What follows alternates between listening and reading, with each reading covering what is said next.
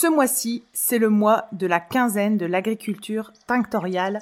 Retrouvez tous les midis du 18 au 29 mars entre midi et 2 une vingtaine d'experts dans leur domaine qui parleront de l'agriculture tinctoriale. C'est en visio pour permettre à chacun d'y participer.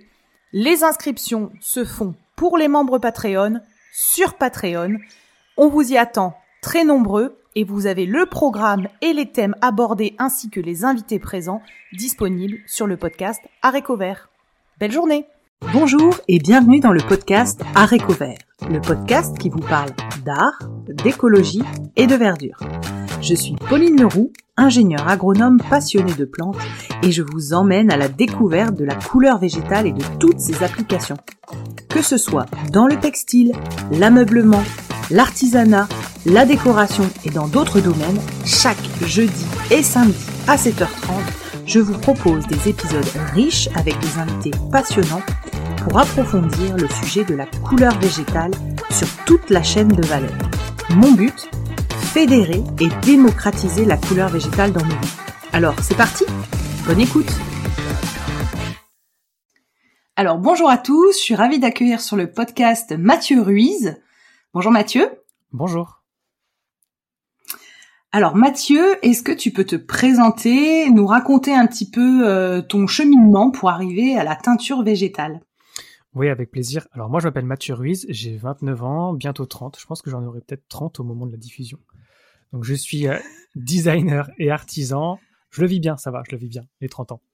Euh, donc je suis designer et artisan et j'habite à Paris et j'ai créé ma marque de vêtements qui aujourd'hui porte mon nom, Mathieu Ruiz, mais qui auparavant s'appelait Fresh comme en français, F-R-A-I-C-H-E.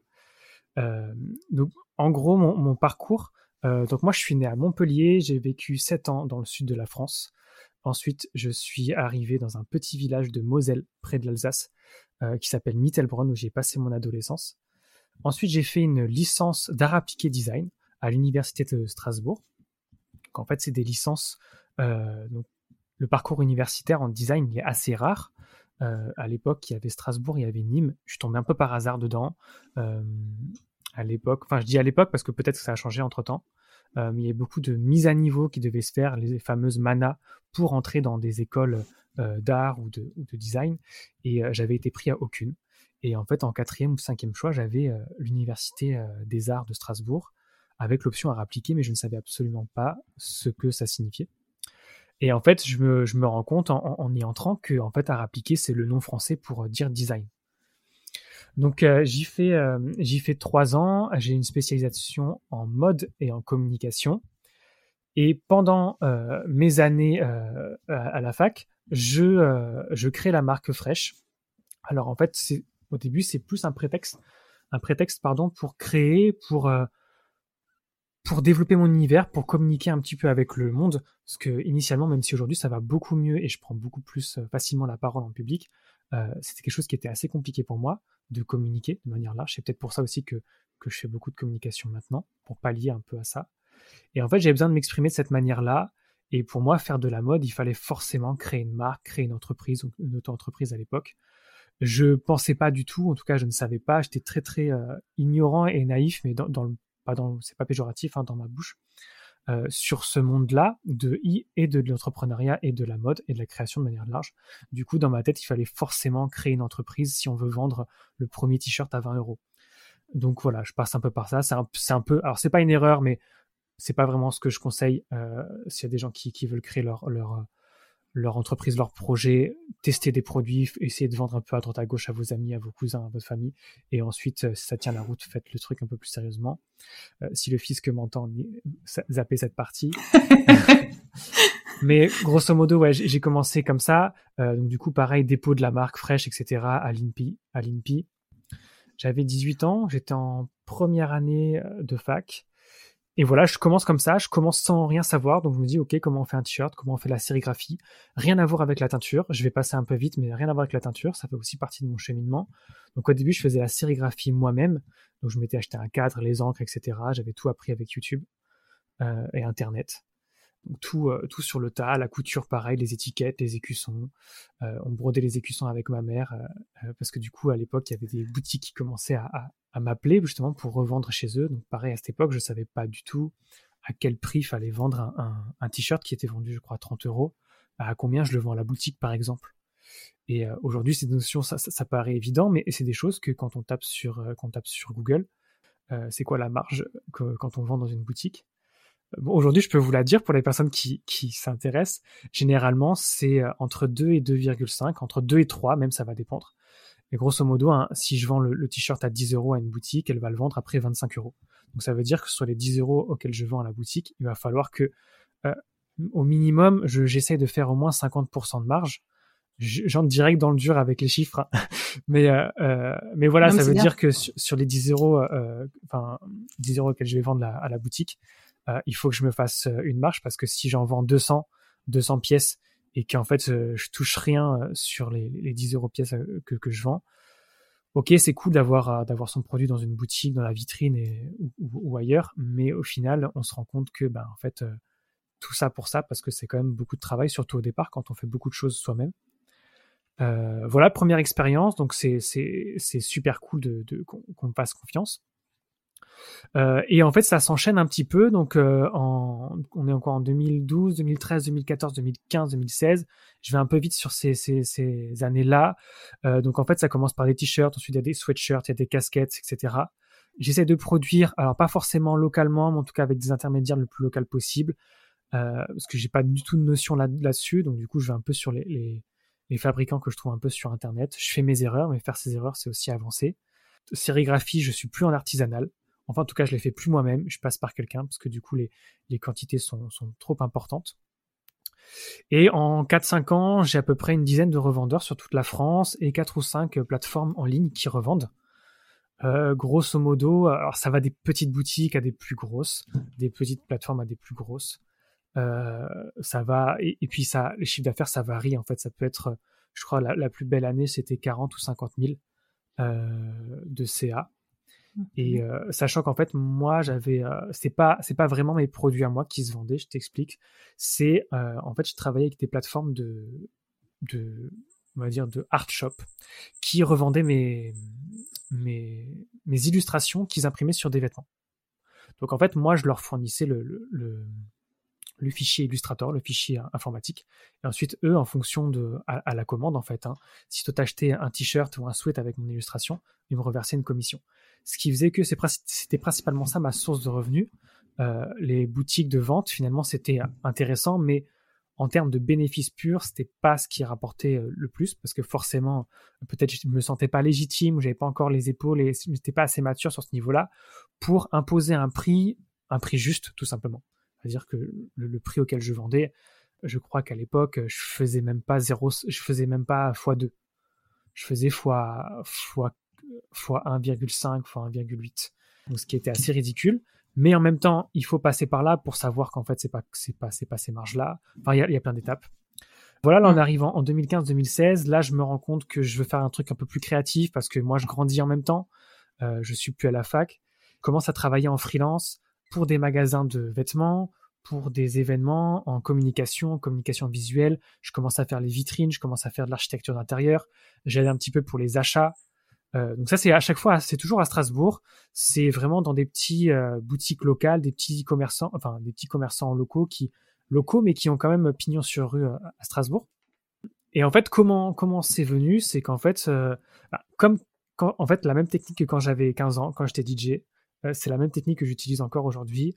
Euh, à l'époque, pour l'anecdote, je suis arrivé dans un bar avec mon ordinateur. Je leur dis salut, je suis DJ, j'ai un ordinateur, est-ce que tu veux me faire un test pour une soirée? J'avais qu'un ordinateur aujourd'hui, un DJ ça a des platines, ça a des messages, etc. Et il m'a dit bah ok.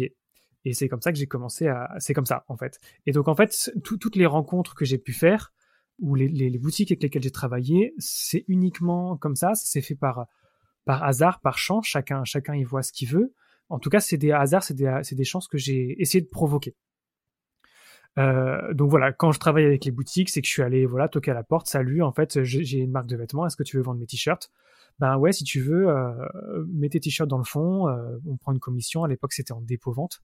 Je fonctionnais pas beaucoup en dépôt-vente. Hein. C'était une des seules boutiques avec lesquelles je, je bossais en dépôt-vente, mais parce que j'avais en tête, ok, là c'est du dépôt-vente, ça m'arrange pas, mais je sais qu'après, après, euh, t'es pas très fort en communication, je te l'ai pas dit comme ça, mais je vais essayer de t'aider là-dessus, et c'est comme ça qu'on a travaillé, et c'est comme ça que finalement les, relations se sont faites. Et en fait, il se trouve que la, la, la, le commerçant de la boutique, en fait, il habitait derrière chez mes parents dans le petit village, et qu'en fait, je l'ai connu, euh, je l'ai connu en tant que gérant de sa boutique. Donc, ces petites rencontres comme ça qui sont intéressantes. Et au final, euh, ensuite, en 2015, j'ai 22 ans. Là, j'arrive au printemps. Pareil, concours de circonstances, je loue une voiture de particulier à particulier. Il se trouve que la personne à qui je loue la voiture euh, est directeur marketing du printemps. Il cherche quelqu'un pour gérer la côté visual merchandising du printemps à Strasbourg. Et donc, j'entre comme ça en tant que visual merchandiser pour être quelques mois plus tard passer responsable d'équipe euh, du magasin. Donc, grosso modo, en visual merchandising, c'est un mot qui n'est pas tellement connu dans le, dans, le, domaine enfin pour le commun des mortels entre guillemets. Euh, mais c'est une part importante du retail parce que en fait c'est tout ce qui va être la mise en valeur euh, des produits. Et dans un grand magasin comme le Printemps, c'est très très large. Ça va euh, de comment est-ce qu'on communique les informations de base aux, clients, la signalétique, comment est-ce qu'on communique sur les vitrines, comment est-ce qu'on communique avec la mode, donc le stylisme, mannequin, la scénographie, la mise en avant des collections, la cohérence avec l'ADN, l'ADN du groupe ou de l'entreprise mais aussi avec la, stratégie mhm. commerciale. Donc euh, finalement, moi j'arrive à, j'avais 22 ans à l'époque, je prends une équipe, j'avais trois personnes dans mon équipe qui, euh, toutes 30 euh, ans de plus que moi, mais ça s'est bien passé premier défi managérial, entrepreneurial, ou en tout cas presque intrapreneurial, et aussi stylistique parce que finalement mon œil devient beaucoup plus exigeant, je commence à faire des moodboards beaucoup plus précis, on s'inspire vraiment des Fashion Week, hein, très clairement. Et comment est-ce qu'on retransmet une énergie qu'on a vue chez Gucci, par exemple bah, Comment est-ce qu'on la retranscrit avec des marques plus accessibles, puisqu'on ne vendait pas Gucci, en tout cas pas, dans le magasin de Strasbourg, pas dans les, pas dans les grandes villes euh, en région. Euh, voilà, c'était le premier défi, mais finalement, moi, ça, ça allait aussi avec mon parcours de designer. Je suis passé très vite là-dessus. Moi, en tant que designer aujourd'hui, euh, j'essaie d'avoir une approche assez sociologique c'est-à-dire que du coup, je vais à chaque fois analyser à qui est destiné le message, à qui est destiné le produit que je fais, comment est-ce qu'il va être perçu, comment est-ce que euh, le message peut être le plus juste possible par rapport aux attentes euh, de la personne et par rapport à, qui sont ces personnes-là? Donc même si moi, par exemple, je prends l'exemple du printemps, si il faut absolument que je cartographie qui est la clientèle qui, qui passe dans ce magasin, qui passe, qui touche mon produit pour voir comment est-ce que je vais le présenter. Et ça, c'est quelque chose, des notions de design assez, euh, mmh. assez élémentaires qui pour moi sont vraiment les, fondements assez théoriques et, c'est la force un peu de, l'enseignement théorique que j'ai eu. Pendant longtemps, j'ai cru que c'était une faiblesse parce que j'avais moins de pratique que, que les autres, toi qui as fait des écoles de mode notamment. Et finalement, c'est assez une force parce que du coup, ça me permet vraiment d'analyser, de comprendre qui j'ai en face de moi pour euh, bah, lui proposer, non pas lui vendre au maximum, mais l'idée de lui proposer quelque chose qui soit en cohérence avec ce qu'il attend. Si c'est quelque chose lié à la vente, ben, tant mieux. Si c'est un autre chose, un banc public par exemple, ben, pour qu'il soit bien assis dans le parc, moi ce serait un banc public. Voilà, donc ça c'est en 2015. Euh, j'y suis jusqu'en en 2018 à Strasbourg et en 2018 j'arrive à Paris. Euh, à partir de là, grosso modo, fraîche, donc c'est en parallèle, il y a plein de parallèles, hein. donc il faut un peu construire sa, vision en, deux. J'ai mon côté vraiment euh, vie euh, professionnelle, on va dire, en tant que salarié, et la vie entrepreneuriale à côté. Fraîche à ce moment-là, du coup, ça commence à, je commence moi à grandir en termes de maturité, en termes, en termes d'ambition stylistique, en termes d'ambition créative, et, et, le style que, que je commence à créer, je vois qu'il convient plus tellement aux boutiques avec lesquelles je travaillais qui finalement était assez pas simple, enfin simple dans, le bon sens du terme, c'est-à-dire c'était des, essentiels du vestiaire, des basiques. Et moi, je voulais être un petit peu moins basique, un peu plus personnel. Et forcément, ça coinçait. Donc, au fur et à mesure, j'ai commencé à perdre un peu ces boutiques-là. Mais ça me dérangeait pas parce que j'étais salarié à côté. Euh, enfin, ça me dérangeait pas. En tout cas, je réalisais pas que, qu'il fallait le combler. Et donc, pendant ce temps-là, je fais des choses plus créatives, mais qui me, qui me rapportent rien financièrement. Vraiment, je gagnais zéro. Ça me coûtait beaucoup plus que, ça me rapportait. D'ailleurs, tout ce que j'ai gagné en fait pendant les années précédentes où j'ai plutôt pas mal gagné en termes de bénéfices, finalement, pendant les 2-3 ans où j'ai essayé de faire des choses créatives et je comprenais pas pourquoi ça marchait pas, parce que j'avais pas le recul nécessaire, parce que j'avais pas. En fait, tout ce qui était marketing, commercial, j'ai aussi appris sur le tas. Et en fait, j'ai un peu mmh. liquidé tout, tout ce que j'avais de côté dans ces essais créatifs qui ont été une superbe expérience, mais finalement, en, termes de rentabilité, c'était pas, c'était pas au rendez-vous. La seule chose qui était intéressante, c'est que du coup, il y a pas mal de stylistes et de magazines. quand je dis pas mal, ça se compte sur les doigts d'une main, mais c'est quand même bien pour mon échelle. Donc ça, c'était intéressant pour l'estime de soi, mais ça, ça vendait pas.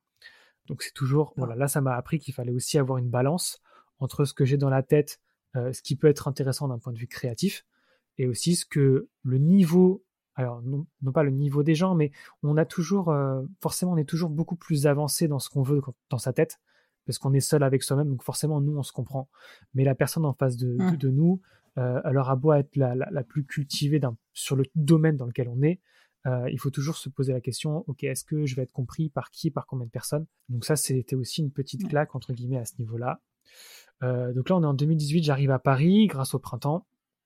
Parce que du coup, je me, fais muter parce que je me rends compte que euh, en termes de style, c'est beaucoup plus simple en termes de direction artistique, dans le milieu artistique, milieu mode à Paris, il y a beaucoup, beaucoup plus de portes finalement. En tout cas, de mon œil novice de, l'extérieur, mmh. c'est ce que je me disais. Et en même temps, ça me faisait peur parce que, euh, parce que moi, je viens d'un petit village à 700 habitants, et déjà Strasbourg, c'était, une montagne, alors Paris encore plus. La même énergie que quand j'allais dans ce bar où je connaissais pas, et je dis salut, je viens avec mon ordinateur, je vais être DJ. J'allais, en fait, j'aborde tout de cette manière-là. C'est un, mélange un petit peu de, naïveté et en même temps de, culot et, de d'excès d'orgueil. Parfois, je, me force à avoir des excès d'orgueil qui n'est pas spécialement ma nature pour justement oser faire des choses que j'aurais peut-être pas osé si je m'étais, si je m'écoutais trop en fait.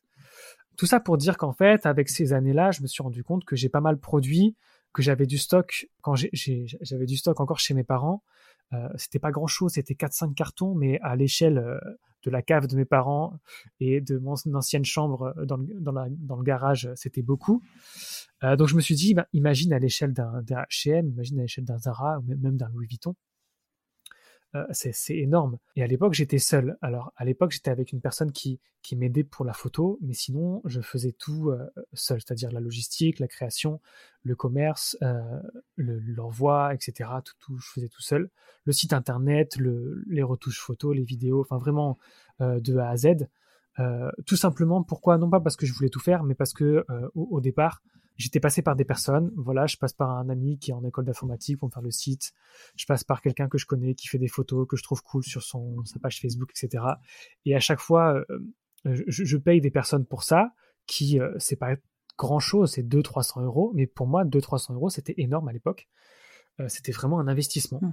Et j'étais à chaque fois déçu, en tout cas pas assez satisfait du niveau d'exigence, forcément, qui, qui, qu'ils avaient mis. En même temps, moi, je me rendais pas compte qu'ils n'étaient pas bien payés, que 200-300 euros, c'est pas très bien payé pour un, shooting photo d'e-commerce. Et je me suis dit, ben, c'est quoi, je vais le faire moi-même. Et euh, c'est un peu comme ça. Donc, du coup, je l'ai fait moi-même. Et ce qui fait qu'aujourd'hui, euh, encore aujourd'hui, euh, ben, c'est moi qui prends encore une fois toutes mes photos, toutes mes vidéos. C'est moi qui fais le site internet. ça va beaucoup plus rapide parce que forcément, mon œil est beaucoup plus aiguisé, j'ai beaucoup plus d'automatisme et j'ai du matériel un peu mieux, etc mais effectivement, ça me permet d'être autodidacte sur pas mal de choses. Voilà, et donc du coup, de ce stock un petit peu que, que, j'avais, euh, et de cette situation-là que j'avais quand j'arrive à Paris, 2018, euh, j'avais quel âge? Je suis né en 93, j'avais 25 ans. Bah, en fait, je me dis, il faut que je trouve quelque chose de différent, quelque chose qui plus sain, euh, tout d'abord pour moi, en fait, c'est-à-dire que que moi j'étais seul, j'avais une expérience euh, dernières années qui m'avait créé pas mal de frustration créative. J'avais créé pas mal de choses, j'avais tenté des choses euh, avec des influenceurs, des machins, etc. Ça n'avait pas du tout marché, ou en tout cas pas du tout rentable, en tout cas de, ce que je voulais. Euh, et j'avais dépensé beaucoup d'énergie. Je voulais trouver quelque chose qui puisse à la fois être intéressant en termes de créativité. Je voulais pas retourner à faire des choses trop simples, qui étaient trop la facilité, mais même si je savais que en recontactant les boutiques avec qui je travaillais, je pouvais trouver preneur, c'est pas ce que je voulais. En même temps, je voulais que ça soit flexible, donc du coup pour moi, en termes de logistique, en termes d'entrepreneuriat, parce que du coup, moi, j'arrive à Paris avec des loyers qui sont les loyers parisiens, donc moi, j'avais pas du tout d'argent. Donc en gros, je me suis dit, ok, comment je peux faire euh, sans argent, sans place, parce que je n'ai pas de place du tout chez moi. Voilà, et en même temps, apporter quelque chose de différent, de nouveau. En tant que designer, je me suis posé la question, ok, à quoi ça sert une marque de vêtements? Il y en a déjà 25 000. À quoi ça sert d'en avoir une de plus? Euh, Mais si c'est une de plus, est-ce que euh, à quoi elle va servir? Qu'est-ce qui Qu'est-ce, que ça va apporter de différent, de nouveau? Est-ce que ça. Voilà. C'est un peu ça les, questions, les problématiques de départ. Du coup, je découvre un peu la, teinture par hasard en me disant, euh, mais là, du coup, qui n'est pas naturelle, vraiment la teinture dans le sens euh, large du terme, en me disant, bah, ça peut être cool mhm. parce que du coup, euh, je peux commander des vêtements blancs. Et si le lundi, on, m'achète du vert, bah, je teins en vert. Si le mercredi, on m'achète du bleu, je peux le teindre en bleu. Je faisais déjà la couture des étiquettes, je faisais déjà un peu de couture de personnalisation. Je n'ai pas un niveau énorme en couture, mais, mais je me débrouille pour faire du prototypage. Hmm. Donc je fais un peu de couture, je fais de la sérigraphie, je, faisais du transfert sérigraphique, donc c'est un peu un dérivé de la sérigraphie qui justement est plus simple en termes de flux tendu. C'est-à-dire qu'en fait la, le transfert sérigraphique, rapidement, c'est de la sérigraphie, donc de l'encre sérigraphique qui est imprimée sur des planches de papier. Et ensuite, ces planches de papier-là sont chauffées avec une presse à chaud. Ça peut se faire avec un fer à repasser de manière un peu archaïque, mais avec une presse à chaud à 160 degrés, ce qui permet en fait, donc moi j'ai mes planches et je les mets n'importe où. C'est-à-dire que tu m'achètes un t-shirt, je l'imprime le, lundi, si on n'en rachète pas avant euh, euh, un mois, bah, je peux faire une seule impression. Contrairement à la sérigraphie, où du coup c'est beaucoup plus lourd en termes de process, même si c'est simple, où du coup il faut mettre ton cadre, passer l'encre, etc. Tu peux pas sortir ton, ta machine de sérigraphie pour une pièce. Enfin, tu peux, mais c'est beaucoup d'énergie pour pas grand-chose. Euh, donc voilà, il fallait que je trouve une solution à ça. Et le transfert sérigraphique euh, m'aidait bien à ce niveau-là. Donc du coup, j'avais les étiquettes, j'avais la couture, j'avais l'impression. Euh, la production, j'arrivais à la gérer en, petite quantité. J'avais des, usines avec lesquelles je travaille encore qui euh, arrivaient à avoir des, petites productions. Et je me suis dit, ça peut être cool de gérer la couleur. Donc c'est vraiment parti de là. C'est vraiment une ambition, en tout cas une volonté logistique et de flexibilité personnelle. c'est là, c'est là que c'est parti. Et en même temps, créativement, je, trouvais que le côté dye était intéressant. Ça revenait pas mal avec, à l'époque, l'essor de Coachella, les festivals, un peu chaque année. Et je me dis, en fait, ok, c'est cool les Américains ce qu'ils font, ça fait un peu mal aux yeux. Je pense qu'il y a moyen de faire un truc un peu plus minimaliste, un peu plus doux, un peu plus travaillé. Euh, alors travailler pas dans le sens tie and die parce que souvent c'est assez minutieux, ça prend beaucoup de temps, mais dans le sens un petit peu plus, euh, comment dire ça sans mettre de jugement de valeur sur leur magnifique travail coloré, un peu plus subtil. Voilà, on va dire ça comme ça. En tout cas un peu plus, alors pas français, mais voilà un peu plus subtil et un, peu, euh, voilà, donc du coup, je me suis dit qu'il y, a quelque chose à explorer là-dedans, en tout cas. Et, donc du coup, je commence mes premiers essais en, teinture synthétique avec ce qu'on trouve dans le commerce. Alors pas vraiment dans le commerce grand, grand, grand public, mais c'était RIT, R-I-T, RIT Dye qui sont connus aux États-Unis pour faire, faire tie and dye. Alors je, vous déconseille, ça tient pas trop au lavage. pourtant, même si enfin ça tient, mais c'est pas privilégié à teinture naturelle, ça tient beaucoup mieux. mais euh, mais en tout cas voilà je fais mes premiers essais dans ma baignoire etc et c'est cool en termes de, de, style. Moi je trouve ça intéressant. Mais je sens que chimiquement c'est quand même euh, pas, pas très sain. Et, et, pareil là je me dis en fait déjà moi dans ma dans ma salle de bain avec ma bassine euh, avec mon verre déjà moi les vapeurs c'est un peu bizarre. Donc déjà à la longue sur plusieurs années j'imagine pas les risques. Et ensuite je me dis bah, pareil comme comme H&M il y a il y a cinq ans quand je me disais avec mes cartons euh, je disais, mais imagine à l'échelle euh, d'une multinationale ou à l'échelle d'une usine. Et encore là, les, teintures que j'achetais, elles étaient euh, certifiées REACH ou certifiées CE, etc. Donc c'était quand même entre guillemets encadré, hein, même si c'est nocif et que c'est c'est du pétrole, mais mais c'était quand même pas les pires. Donc bref, et je me dis, est-ce que il n'y a pas il y a pas il y a pas mieux, on peut pas chercher autre chose et, je trouve pas vraiment de solution. En fait, je cherche pas trop, je, je parce que je suis aussi dans le truc où j'aimerais bien commencer à sortir un truc, etc. Donc, euh, en fait, il y a plein de sujets en même temps. Quand on est entrepreneur, il y a, il y a le sujet créatif, il y a le sujet de la, de la recherche de, de, de logistique, de comment est-ce qu'on réalise ce qu'on a en tête, est-ce combien ça va nous coûter? Parce que si je fais les choses à la main, il fallait que ben, ça soit rentable.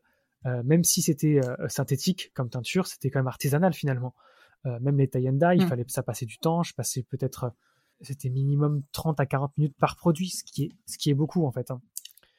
Même dans le côté euh, euh, teinture, donc pli, enfin tie and dye, donc pliage, euh, préparation, pliage, essorage, rinçage, etc., repassage, étiquette, impression. Enfin voilà, finalement tout ça c'est c'est beaucoup de travail. Donc aussi à chaque fois, à chaque fois que je fais, j'essaie de faire un, un mouvement vers l'avant. Il y a cette question, ok, combien ça me combien ça me coûte, combien ça me rapporte, quel stock je peux faire, comment est-ce que je le vends, comment je le vends pas, etc pendant que, que, je commence à faire mes recherches, je croise par hasard en fait le directeur du printemps à, Paris, qui en fait est l'ancien directeur du printemps de Strasbourg. Et il me dit, bah Mathieu, je sais que tu fais des vêtements, moi j'ai un espace qui me libère, bah, ça tombe bien que tu passes parce que du coup, j'ai pensé à toi.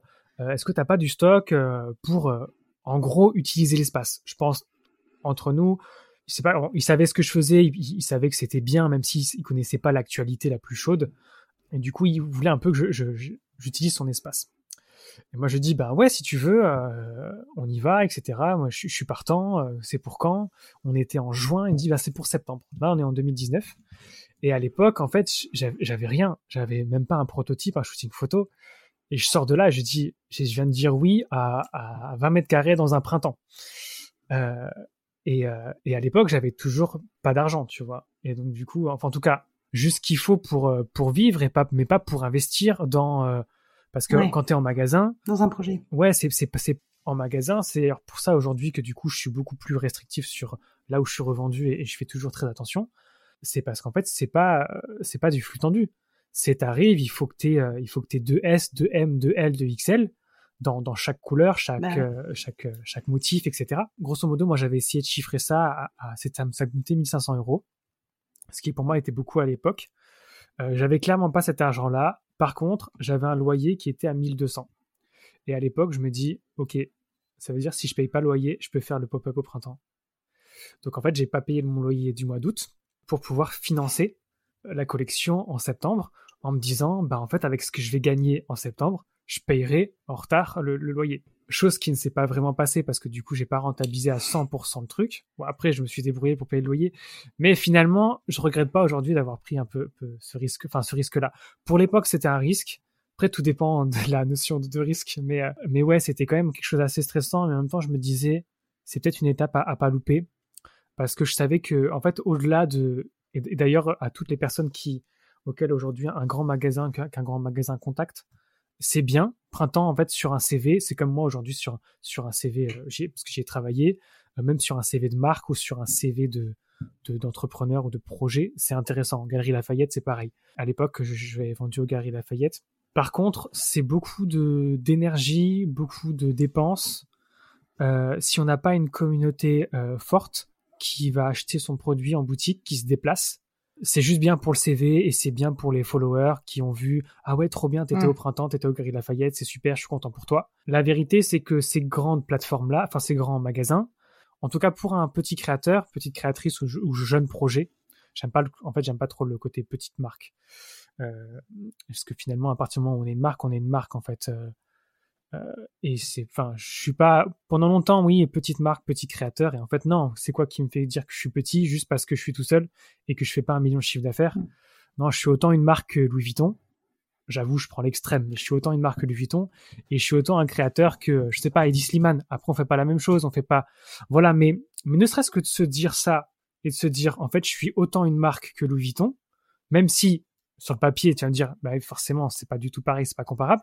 En fait, ne serait-ce que de se le dire et de se le répéter, bah, en fait, déjà, on, on casse un plafond de verre qui fait, en fait, je suis plus, j'enlève le côté petit. Et c'est vraiment le côté petit. Je fais un petit projet, une petite marque. En fait, c'est, on s'auto-limite. Et c'est quelque chose que j'ai mis du temps à, comprendre. Que parce que, euh, parce que j'étais pas designer chez Louis Vuitton, j'étais pas designer. Alors, je vais prendre Louis Vuitton, on va essayer de prendre une autre marque parce que euh, LVMH sont très gentils, mais ils font voilà, on va essayer de leur de donner de la visibilité à quelqu'un d'autre. Mais bon, en tout cas, euh, voilà, parce que j'étais pas dans une grande marque qui faisait la Fashion Week, je me suis dit ouais, bon, encore, je suis encore un petit euh, designer, etc. c'est ça. En fait, je j'ai fait beaucoup de podcasts, enfin beaucoup de podcasts, écouté beaucoup de podcasts, euh, notamment Entreprendre dans la mode d'Adrien Garcia, qui est vraiment super intéressant. Donc à l'époque, j'avais j'avais suivi son, son podcast dès le départ. Aujourd'hui, il a 300 épisodes. Euh, c'est très intéressant. J'ai un peu lâché l'affaire parce que parfois euh, j'avais des, des, profils qui se ressemblaient un peu trop. C'est-à-dire que du coup, ils avaient un déclic écologique après avoir fait le tour du monde, être passé par l'Inde, le Japon, et finalement, de par, de par leur parcours euh, à New York, etc., ils ont rencontré quelqu'un qui a fait un déclic. Je caricature. Hein. Mais du coup, j'avais du mal à, à, me projeter dans les, dans les modèles qui, qui, qui m'étaient présentés. Mais grosso modo, on en, je fais mon pop-up au printemps. Ça marche et en même temps, c'est pas une rentabilité extrême, mais j'arrive à faire un événement et, j'arrive à, avoir des gens qui viennent à mon événement. Donc ça, c'est, cool, en tout cas pour moi, l'estime de moi. Ben, dans ma tête, ce que je présentais là, j'étais déjà passé à, après. Parce qu'en fait, avant que le directeur du printemps me propose ce pop-up, je m'étais déjà dit, faut plus que je fasse de teinture chimique. C'est pas bon pour moi. C'est pas bon pour moi. C'est pas vraiment ce que je veux. Mais en même temps, quand, quand on m'a proposé le pop-up, je me suis dit, ben, je peux pas louper l'occasion. Je vais pas dire non à, un rez-de-chaussée de magasin, de grands magasins. Donc du coup, je dis bon, ok, on, va faire, on va fermer les yeux, on va y aller avec ce qu'on a fait. Euh, mais dans ma tête, je voulais plus refaire. Et par hasard, euh, je rencontre une, fille sur un apéro, euh, un apéro de comptable, parce que du coup ma sœur est comptable, elle a fait un apéro avec sa boîte et par hasard j'y étais et par hasard je rencontre une fille qui se marie et qui me dit ah ben tu sais moi je fais de la teinture, je vais teindre les nappes de mes invités avec des plantes. Et je me dis mais comment ça? Je dis enfin et là en fait c'est c'est c'est c'est là en fait très très, très véritablement 2018-2019 que je me rends compte que c'est possible de teindre avec des plantes. Donc c'est vraiment que des hasards, des rencontres vraiment fortuites fait que. Et en fait, de là, en fait, j'avais qu'une obsession, c'est de me dire bah, comment comment on fait, comment ça marche, etc. Et, euh, donc là, qui t'a formé? Et ben en fait, là, YouTube, pour l'instant, YouTube, Google, Google Internet, pendant pendant pendant deux ans, 2019, 2020, 2020, c'est que du YouTube, c'est que du déchet alimentaire, c'est que de l'expérience c'est que euh, des plantes que je trouve autour de moi, je connais pas le mot garance, le mot réséda, je le connais pas du tout. Je caricature un peu, mais, ça, ne veut rien dire pour moi. Ou, alors je les vois, mais en fait, voilà, pour moi, je, je, je, enfin, voilà, je, comment dire, je sais pas quelle est l'importance, euh, les grands teints, les petits teints, pour moi, ça n'a pas vraiment de, de, sens. Je suis vraiment dans l'expérimentation pure de qu'est-ce que fait le végétal, qu'est-ce que fait la matière minérale sur mon produit. Je suis même pas dans est-ce que ça tient, est-ce que ça tient pas, euh, est-ce que c'est vendable, est-ce que c'est vendable. Je suis pas du tout à ça. Je suis reparti vraiment euh, à zéro, en mode ok, comment est-ce que j'arrive à créer quelque chose sur mon textile avec avec les ressources naturelles autour de moi, que ce soit du bois, du charbon, de la pierre, euh, des clous, peu importe. C'était vraiment ça. Donc là, je, en fait, je vends, je vends rien du tout en fait. Hein, finalement, après le pop-up au printemps, euh, je vends, je vends plus rien euh, jusqu'en 2022. Et là, en 2021, donc il y a les confinements, les différents confinements. Et 2021, en fait, je, je commence à, à, vraiment me commencer à me former plus professionnellement. Et je vais me former chez Color Ton Monde, donc avec euh, Suzy Gallo. Euh, donc là, on est en, en 2021, donc c'était il n'y a pas si longtemps finalement. Et je fais la teinture, donc du coup, ils ont des teintures vraiment intenses de, de 5 jours. Euh, donc du coup, là, on travaille la teinture par mordant. Et donc, du coup, à la suite de cette euh, formation, en fait, je fais que ça. Parce qu'en fait, on est encore en confinement. Moi, en plus, en grand magasin, c'était spécifique parce que c'était des, surfaces de plusieurs, enfin, dizaines de mètres carrés, dizaines de milliers de mètres carrés. Du coup, à l'époque, euh, c'était encore contraint des, des, confinements ou des, restrictions. Euh, donc, du coup, moi, je, fais, je fais que ça. Et en parallèle, moi, le, magasin Printemps où je travaille, j'étais toujours responsable visuel là-bas au printemps. J'étais à Place d'Italie dans le 13e arrondissement. Et en fait, il ferme ses portes, donc il est en procédure de, fermeture. Et donc, en fait, moi, en, parallèle, euh, je me dis, bah, en fait, il faut que je profite de cette fermeture pour, euh, pour y aller à, à 100%. Donc, en gros, là, pour entrer dans le dur de la teinture naturelle, ce qui intéresse tout le monde, j'ai mis un peu de temps, mais ça permet aussi de, de comprendre comment j'en suis arrivé et euh, aussi par quelle, par, par quelle voie j'en suis arrivé. Et ce qui explique aussi peut-être les, le style que j'ai aujourd'hui, ma vision aussi des choses, c'est que finalement peut-être j'arrive pas avec une approche euh, euh, botanique du terme, parce que moi l'écologie est un peu venue par, par, par expérience dans le sens où où moi finalement j'ai fait des expériences qui fait que j'ai trop produit et donc du coup j'ai essayé de pallier à ça mais c'est pas quelque chose j'ai pas eu de déclic dans ma consommation parce que j'ai jamais vraiment euh, trop consommé.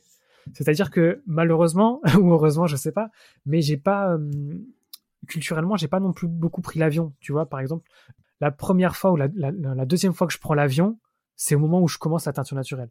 C'est-à-dire que du coup, j'ai pas encore ce, recul en me disant mon mode de vie est nocif pour l'environnement, il faut absolument que je change ma pratique et que je pour un, monde meilleur. Je suis pas vraiment là-dedans parce que je suis pas encore conscient parce que j'en suis pas touché personnellement. Et je pense que c'est comme tout, on, en est véritablement conscient, on prend conscience beaucoup plus facilement quand ça nous touche. Euh, enfin, ne serait-ce que là, le réchauffement climatique. Il suffit de voir, il fait, très très chaud à Paris. Euh, il y a que maintenant, je pense que le commun des mortels, en tout cas les, gens qui sont pas dans ce sérail-là, qui, qui, se disent ah ouais c'est chaud, enfin, dans, dans plusieurs sens du terme. Et euh, donc voilà, finalement moi je suis pas arrivé avec un avec un parcours dans ce sens-là. C'est ce qui fait un petit peu aussi en fait, chaque différence est une force quelque part. Et donc on est en 2021, donc du coup je fais ma formation avec Suzy chez Color Ton Monde suite à ça, en fait, euh, ben, direct, je me lance. Euh, mes journées font, font coup de la teinture. Donc là, je poursuis euh, mes essais. Ouais, c'est ce que j'allais te, j'allais te demander, Mathieu. C'est qu'est-ce que tu, du coup, qu'est-ce que tu expérimentes? Quel, donc t'as dit un peu tout, même du minéral. J'ai entendu charbon, j'ai entendu même des clous. Enfin, j'ai entendu. Mais sur la, sur le végétal, qu'est-ce que tu, par quoi tu commences? Où tu, où tu te fournis tes pigments? Et par quoi tu, tu attaques en fait? Et où est-ce que tu te sources tout ça? Ok. Alors déjà, avant de, de connaître la garance, le résédal et des plantes grantin qui, qui, qui, tiennent bien. En tout cas, quand elles sont bien faites, elles tiennent bien. Je travaillais uniquement avec des déchets alimentaires, donc avec pelure d'oignon jaune, pelure d'oignon rouge, avocat, enfin les fans de carottes. Qu'est-ce qu'il y avait d'autre? J'avais les essais un peu classiques au curcuma, au café, choses comme ça. Même la betterave, j'ai dû tester, etc. Et ça, je me fournissais dans les magasins en bas de chez moi. Donc en fait, j'allais chez eux, je leur disais bonjour, est-ce que vous n'avez pas des pelures d'oignon? Et je faisais les 3-4 Biocop, euh, magasins bio primeur euh, du coin de ma rue pour, euh, pour m'approvisionner. Ensuite, donc après, je découvre le Reseda, la Garance, les choses que, enfin, les, les, plantes un petit peu plus, entre guillemets, institutionnelles. Moi, je me fournis essentiellement chez Greening, que vous avez reçu, mm-hmm. enfin, que tu as reçu, pardon. Je dis vous pour l'entité Artecover. donc, essentiellement chez Greening. Encore aujourd'hui, et j'utilise essentiellement, alors j'ai un peu tout testé, hein, c'est-à-dire de la garance sous différentes formes, en racine, en poudre, en extrait. Aujourd'hui, j'utilise principalement, enfin, que de l'extrait. C'est beaucoup plus simple dans ma pratique. Il euh, n'y a pas mm. de décoction, etc. Pareil, le Reseda, j'utilise en extrait. Pour des questions de, de, de, logistique, en fait, toujours de flexibilité. Par exemple, ben, j'aimerais beaucoup passer euh, euh, par Cecilia et, la microferme des Lilas, tu vois, qui fait de la garance et qui fait et qui fait du Reseda. donc j'aimerais beaucoup pouvoir vraiment avoir un truc très très local encore plus en Ile-de-France. Et euh, j'aime beaucoup ce qu'elle fait. Mais en... comme c'est pas de l'extrait et c'est des plantes, finalement moi dans mon process, mm. ça vient ajouter une étape où clairement je peux pas me permettre d'ajouter euh, une étape supplémentaire dans mon process. Puis ça se stocke aussi parce que pour un, un, jaune, donc avec le Reseda qui fait du jaune, ou en tout cas qui, qui, fait des teintes de jaune, qui va tendre vers le jaune, j'essaie toujours d'avoir de la nuance parce que j'aime pas trop dire une plante est égale à une couleur parce que c'est pas tellement vrai, parce que ça dépend de l'intensité, ça dépend d'avec quoi on la mélange, etc. Ça dépend de plein de choses en fait, avec quoi on la mordance, avec quoi on la post-mordance, etc. Oui, finalement, ça se stocke aussi. Et euh, aujourd'hui, si on a un kilo de plantes, un kilo d'extrait de Reseda va pas faire la même chose qu'un kilo de plantes de Reseda. Et aussi, ça va pas prendre la même place dans son local, euh, si local il y a. Parce que moi, jusqu'à euh, jusqu'à il y a trois semaines, mon local, c'était mon appartement. Donc, qui n'est plus le même de mes débuts à Paris. Donc, qui était encore, euh, qui est un peu plus grand, heureusement. Mais voilà, jusqu'à trois semaines, mon local, c'était mon appartement. pour plein de raisons différentes. J'y reviendrai. Et euh, mais grosso modo, ouais, je, teste principalement donc toutes les plantes euh, Garance, Reseda, qu'est-ce qu'on a? Mirobolant, euh, il y avait châtaignier, qu'est-ce qu'on avait d'autre? Cochonnier, qui n'est pas une plante, qui est un insecte, mais que, je teste également. Mm. Un peu les institutionnels. Et après, je crois que je m'étais un peu perdu sur les sites de, de, bah, de couleurs végétales comme Greening, comme, comme couleur Garance, où du coup j'avais un peu pris 50 grammes, 100 grammes de chaque. Ouais, pour essayer. J'avais testé et, et voilà. Et finalement, je suis très vite retombé sur mes trois plantes favorites, en tout cas qui moi me, vont bien. C'est la garance, le réséda et le châtaignier. Et tout de suite, je me suis dit, il faut que je, il faut que je structure la chose. Il faut que je structure. Euh, la teinture naturelle, ça prend beaucoup de temps. Est-ce qu'aujourd'hui le client est prêt à acheter euh, quelque chose qui demande autant de temps et donc du coup ce temps-là qui qui était transformé en, en prix finalement. Hein. Euh, si on estime que mon, mon, taux horaire il est de 20 euros, euh, bah, du coup, si je passe deux heures sur un produit, techniquement, il va falloir que je rajoute 40 euros. Donc, si mon, je dis, je dis une bêtise, mais du coup, si un t-shirt me coûte 10 euros et que, je sais pas, aujourd'hui, euh, bah, grosso modo, c'est à peu près ça. Aujourd'hui, un t-shirt, ça me coûte 10 euros en termes de fabrication. Je sais que je vais avoir, euh, par exemple, 5 euros de, de frais de teinture, mordant-sage compris. Si je me dis qu'il me faut deux heures par produit, c'est beaucoup, c'est beaucoup moins. Enfin, c'est un peu moins. et que mon taux horaire est de 20 euros, ça fait plus 40. Donc du coup, on est à 10 plus 5, 10 de matière, 5 plus de plantes, plus 40 de, euh, de main-d'œuvre, ça me fait 45. Et 45, je me j'ai toujours pas de bénéfice pour l'entreprise. Donc 40, enfin voilà, 45, c'est un, c'est un, un coût de fabrication finalement. je, grosse, je grossis le trait parce que parce que 45, 55 pardon, 40 plus 15, 55. Euh, je grossis le trait, mais grosso modo, je me, je me suis vite dit, ok, ça peut vite revenir cher, ça peut vite revenir cher et à moi et forcément a fortiori pour le client en, bout de chaîne. Donc déjà, la notion de teinture, euh, la notion d'artisanat, déjà, ça, je voulais faire du flux tendu. Déjà de base, je voulais faire du flux tendu. Je voulais pas d'intermédiaire. Je voulais pas d'intermédiaire parce que euh, pour moi, il était hors de question de vendre un t-shirt euh, au-delà de 100 euros. En tout cas, mm. pas pour le moment. Peut-être que dans un, un, temps, un futur proche ou moins proche, ça arrivera parce que X ou Y raison et parce que parce que euh, j'aurais drainé une communauté, en tout cas une partie de la communauté que j'aurais drainé euh, saura euh, saura qu'un t-shirt spécifique, etc. dans dans un chanvre bio, etc., etc. pourra valoir plus de 100 euros. Mais en tout cas, c'était pas mon but à l'époque. Donc là, c'est toi qui fais. Ouais. Depuis trois semaines, tu fais dans ton nouvel atelier. Est-ce que tu peux par exemple nous parler de ton atelier Comment il est équipé? Parce que tu as fait ça dans ton appartement, donc euh, j'imagine entre, comme tu dis, les, stocks, euh, le matériel qu'il faut, la place qu'il faut. Euh, Qu'est-ce que tu as du coup adapté dans ton atelier que tu as depuis trois semaines? En fait, pas grand-chose. C'est-à-dire que pour l'instant, mon atelier ressemble un peu à ma cuisine d'avant, avec un peu plus de place et euh, réservé uniquement à la teinture. Le plus chronophage en fait dans, tout mon travail entrepreneurial, c'était ça, c'était de travailler depuis chez soi. C'est-à-dire que l'année dernière, du coup, je, recevais les stagiaires euh, chez moi dans mon salon. Euh, donc du coup, j'avais des stagiaires, on était deux, même voire trois. Donc du coup, on était quatre, enfin trois stagiaires en même temps, ce qui était, on s'est retrouvé à quatre dans mon salon à travailler. Et ce qui fait qu'en fait, la teinture, j'avais dans ma cuisine.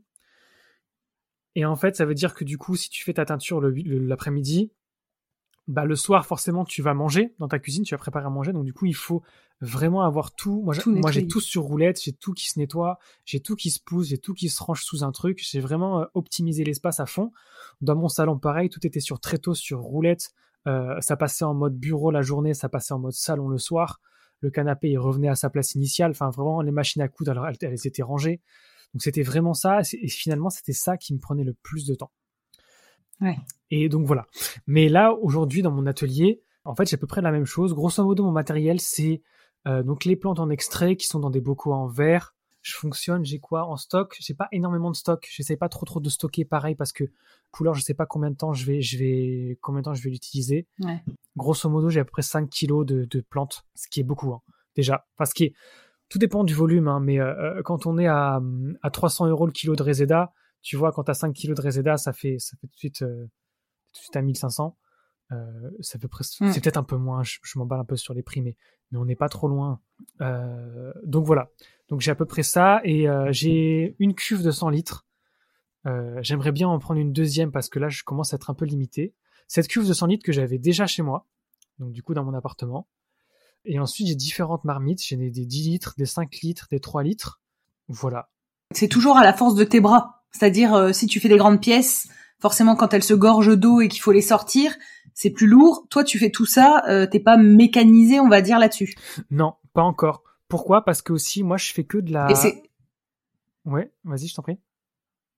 Ouais, excuse-moi, il y a un petit décalage. Et du coup, c'est quelque chose que tu envisages dans le futur, dans ton atelier, de pourquoi pas mécaniser un petit peu plus euh, ton process? Alors oui et non. Oui, parce que parce qu'effectivement, là, je commence à faire des quantités qui sont plus ou moins importantes. En tout cas, pour moi, c'est important. En tout cas, pour le matériel que j'ai et pour la configuration de mon atelier et de ma pratique, c'est important. Après, moi, je fais pas de métrage. Je fais essentiellement des pièces mm. teinture dans la masse. Donc, du coup, c'est c'est pas des gros volumes dans le sens. Euh, j'ai fait une fois une collab où c'était des, des, des pantalons euh, et des vestes, du coup, en coton assez épais. Donc là, c'était assez lourd. Euh, mais en fait, ça, ça, ça se gère. Et je sais pas si je veux vraiment faire de la quantité euh, d'un point de vue euh, teinture de masse, dans le sens masse-volume. J'aimerais bien être, être équipé pour, parce que pour certains projets, ça s'y prête, et certains projets qui peuvent être intéressants. Mais je sais pas si c'est quelque chose que, que je veux faire. on m'a déjà contacté, enfin, en tout cas plusieurs fois, c'est récurrent comme contact. Ben voilà, bonjour, j'aimerais teindre ça, j'ai des clients qui, qui, qui sont intéressés pour ça, est-ce que c'est possible? Souvent, c'est des ateliers de fabrication en fait qui, qui me contactent. qui, qui, aimeraient bien mettre la teinture naturelle dans leur chaîne de production. Mais tout de suite, c'est si vous voulez, si vous êtes d'accord, on peut faire des 2000 euros, enfin des 2000, 2000 pièces par mois, 2000 pièces par semaine.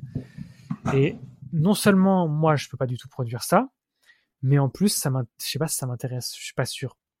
Et quand tu parlais, donc toi tu fais de la teinture euh, de pièces, donc t'as des, euh, t'as dit marmite, ok. Comment tu t'assures que euh, ta couleur, elle soit, si c'est des unis par exemple, comment tu t'assures de que ta couleur, elle sera unie, nickel. comment tu fais? Parce que tu dois, t'as quand même bah, du matériel, on va dire peu sophistiqué Mhm. C'est toute ton expertise à toi qui joue. Comment tu fais pour que la pièce elle ressorte et que tu sois sûr qu'elle soit nickel et qu'il n'y ait pas à la recommencer? Eh ben en fait c'est simple, je fais pas du nid. Comme ça, ça règle le problème. En fait, eh ben ouais, voilà, c'est réglé. Si, tu veux. Donc tu fais, ouais, j'ai vu, il y a beaucoup de tie enfin pas de tie and die, mais il y a beaucoup de nuances. En fait, c'est des unis qui T'aimes pas, le terme tie and die, je pense. Si, ça me, ça me dérange pas, ça me dérange pas. J'en fais plus trop en fait là récemment, parce qu'en fait, euh, pour des, alors moi j'ai commencé par le tie and die parce que si tu veux, moi, dans, dans, je faisais les choses à la main, donc artisanalement depuis longtemps, en teinture encore plus, ça prend encore plus de temps. Et je me suis dit, mais imagine, tu as un t-shirt euh, euh, bleu uni, enfin bleu, bon, c'est l'indigo, donc c'est différent, mais je vais prendre un truc à mordant rouge, euh, rose uni. Mm-hmm. si tu sais pas que c'est naturel, si tu sais pas que c'est fait à la main, en fait, personne sur un cintre dans un magasin, si tu sais pas que c'est fait à la main, en fait, ton... personne comprend pourquoi ça coûte 60 euros, en fait. Donc moi, je m'étais dit, il faut absolument que ce que je, que ma, que, que ce que je fais à la main soit visible. Ça, c'était vraiment ma priorité depuis le départ. Comment est-ce que je peux rendre visible euh, ce que je fais? Et en fait, la seule chose qui, pour moi, à, l'époque, hein, la manière de rendre visible ce que je faisais à la main, c'était le tie and die. Parce que, alors, tout le monde ne sait pas qu'un tie and die qui coûte 1 euro ou qui coûte 200 euros est fait à la main, mais tie and die est forcément fait à la main. Euh, même chez H&M, chez chez Shein ou chez euh, chez Primark, quand un produit coûte 3 euros et qu'il y a une spirale, un tie and dye spirale, c'est une des plus connues, euh, bah, c'est forcément fait à la main, à la chaîne certes, mais à la main. donc du coup moi c'était la première manière de rendre visible quelque part mon artisanat si j'étais pas derrière le stand en disant bah vous savez que c'est fait à la main machin machin. Non j'allais dire il y a un truc qui m'a hyper marqué chez toi c'est je crois que c'était des suites euh, que tu avais fait avec, euh, tu sais, un genre, tu sais, quand on filtre ces bains de teinture, mhm. il reste euh, quelque chose qui est dans le, je perds tous mes mots, mais tu vois, dans le filtre. Et en fait, toi, tu avais réussi à mettre ça à plat sur tes, sur tes suites ou sur tes vêtements. je sais pas comment t'appelles ça, mais ça, ça, ça, je me suis dit, bah ça, c'est malin parce qu'en fait, il y a que manuellement qu'on peut faire un truc comme ça. Enfin, je sais pas si tu vois ce que je veux dire. Oui, bien sûr. On, voit là que c'est de l'artisanat et que c'est de la teinture maison.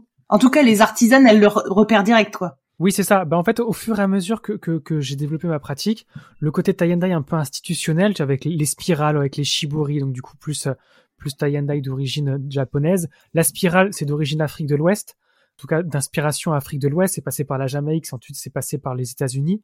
Qu'est-ce que j'utilisais? Là, ouais, la notion un peu de crumble, c'était un peu ce froissage-là. Aujourd'hui, j'utilise plus que ce froissage-là, principalement et des dérivés et d'autres techniques comme celle que tu viens de citer.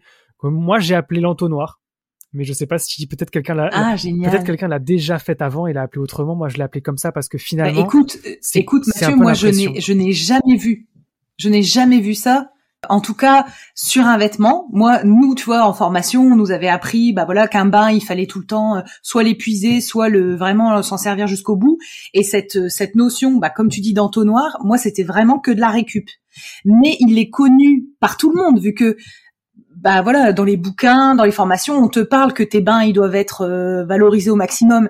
Et j'ai trouvé ça mais tellement euh, marquant. Enfin, je t'avoue, c'est vraiment les pièces qui m'ont quand j'ai vu, bah, je crois que c'était un suite avec un donc un entonnoir. Euh, je pense que c'était de la cochenille parce que c'était un rose magnifique et mis à plat comme ça, ça faisait comme un soleil. Je me dis mais franchement c'est c'est génial parce que si t'es dans le milieu, t'as compris que le mec il teint à la main euh, et avec du végétal. Et si euh, tu es euh, bah, un consommateur, tu vois quelque chose que tu as vu nulle part ailleurs. Et quand on te raconte l'histoire, bah donc ça, ça m'avait vachement marqué. Euh, et, et, d'ailleurs, je suis curieuse de comprendre comment tu réussis à centrer ton bah, ton entonnoir sur, par exemple, je crois que c'était des sweats que tu as fait avec ça ou c'était des t-shirts? Des sweats, ouais. Voilà, comment tu arrives à le centrer et du coup, ça veut dire que tu dois faire un bain de teinture avant qui probablement te sert à quelque chose d'autre et tu viens le recycler sur une de tes pièces que tu que tu veux créer Alors, il y a du recyclage et il y en a pas forcément, ça dépend. En fait, là, ce que je voulais représenter déjà graphiquement, c'était la notion d'éclipse. Parce qu'en fait, depuis, que je teins, depuis que je fais les, couleurs, c'était à chaque fois les, couleurs du ciel, moi, qui m'inspirent beaucoup. Et donc, il y a beaucoup les couleurs du ciel que j'essaye. En fait, l'idée, c'est comment est-ce que je peux représenter la lumière euh, avec, euh, avec le végétal. C'est vraiment ça euh, qui m'anime depuis le départ, en fait. Hein. depuis le départ, les, les couleurs que j'utilise. D'ailleurs, en fait, les couleurs que j'utilise, j'en utilise très très peu. j'en utilise à là, j'en ai utilisé quatre, auxquels je donne des noms, en fait, des nuances, et j'en fais pas plus. C'est-à-dire qu'en fait, une fois que la phase de recherche est faite, je ne reviens plus dessus, j'ai ma recette. Alors peut-être que parfois, en fonction des, récoltes, là dernièrement, il y avait une garance qui était un petit peu moins intense, du coup j'ai un peu ajusté, si tu veux, mais en fait, je ne, je ne fais pas autre chose que ces, que ces trois couleurs-là que j'ai décidé de faire. Pour les techniques entonnoir, en fait, euh, l'entonnoir, ça va être le... Bah, en fait, je vais, je vais prendre mon, mon vêtement par en dessous et, euh, et je vais lever mon doigt et forcément il va tomber de chaque côté. Enfin, il va, il va se rabattre. Ça va former un genre de chapiteau. Je sais pas si visuellement on se rend compte, je me rends pas compte. Ça va former un chapiteau et ensuite, bah, finalement, je prends ça et je vais, et je vais le, je vais mettre le bout dans la teinture. Et donc forcément, il y a plusieurs étapes de teinture puisqu'on va commencer. Euh, alors là, la, la, la, la, nuance que, que j'ai faite en, en fuchsia, euh, je l'ai appelée crépuscule. En fait, elle est, elle est à base de garance et de cochenille à lac. En fait, j'étais sur la cochenille à longtemps. Enfin, pendant mes formations, je travaillais à la cochenille. Et en fait, euh, là, j'ai travaillé la cochenille à lac, qui est un peu une cousine de la cochenille, qui, d'après moi, mais je suis pas sûr à 100%, c'est quand même un peu, ça m'a l'air un peu moins agressif que la cochenille. Parce que du coup, la cochenille à lac, en fait, c'est la résine que sécrète la cochenille qui est utilisée pour faire la teinture et non la cochenille. Après, on reste dans la culture d'insectes. Euh, je sais pas ce qu'il advienne des cochenilles une fois qu'elles ont sécrété leur résine. Il n'y a pas non plus énormément de, de, de c'est pas non plus hyper documenté à la culture de la cochenille à lac sur internet. Euh, mais en tout cas, c'est cette cochenille là que j'utilise et mélangé avec de la garance, on a un peu un, fuchsia, euh, un fuchsia un peu plus chaud ou alors un rouge un peu plus rosé. Mm. Euh, donc il y a un bain de, de cette de, cette nuance là. Et ensuite, pour avoir le bain, euh, donc au préalable, pardon, au préalable, il y a un mordançage qui est fait, il y a un engalage qui est fait à, base de noix de Galles. Euh, pourquoi je précise engalage à base de noix de Galles? Parce que parfois, je fais des engalages à base de tara, qui est le même principe, c'est-à-dire euh, rendre tannique la matière. Mais le tara, donc noix de Galles qui vient du, chêne, enfin, c'est pas forcément mhm. du chêne, mais bon, bref, ça, ça peut venir du sumac, mais euh, là j'utilisais du chêne. et le tara qui, je crois que c'est des gousses de tara, de tara c'est plus d'origine Amérique latine. Donc ça vient d'un peu plus loin, certes, mais ça a la particularité de d'avoir un, une coloration un peu plus douce. C'est-à-dire que la noix de Galles, on va être vite sur un sur un beige qui va tirer légèrement vers vers le jaune, vers la couleur sable. Euh, le Tara va quand même être beaucoup plus beaucoup moins prononcé. Donc moi c'est ce que c'est ce que notamment pour les t-shirts euh, que que je faisais, c'était j'utilisais ça.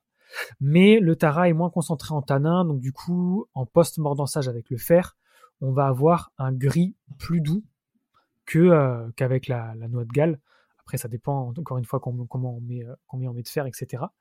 Mais donc du coup, pour mhm. avoir ce, noir assez profond, ou en tout cas d'avoir un noir plus profond pour symboliser cette éclipse, comme si on avait une lune qui passait devant le soleil, euh, du coup j'avais un, mordançage, un, un engalage à la noix de Galles, mais ma couleur à base de lac, de cochonnier à lac et de garance, une fois passé dans le fer, ne me donnait pas ce noir-là. Donc je, je hmm. passais ensuite euh, mon vêtement dans un bain de châtaignier, assez concentré.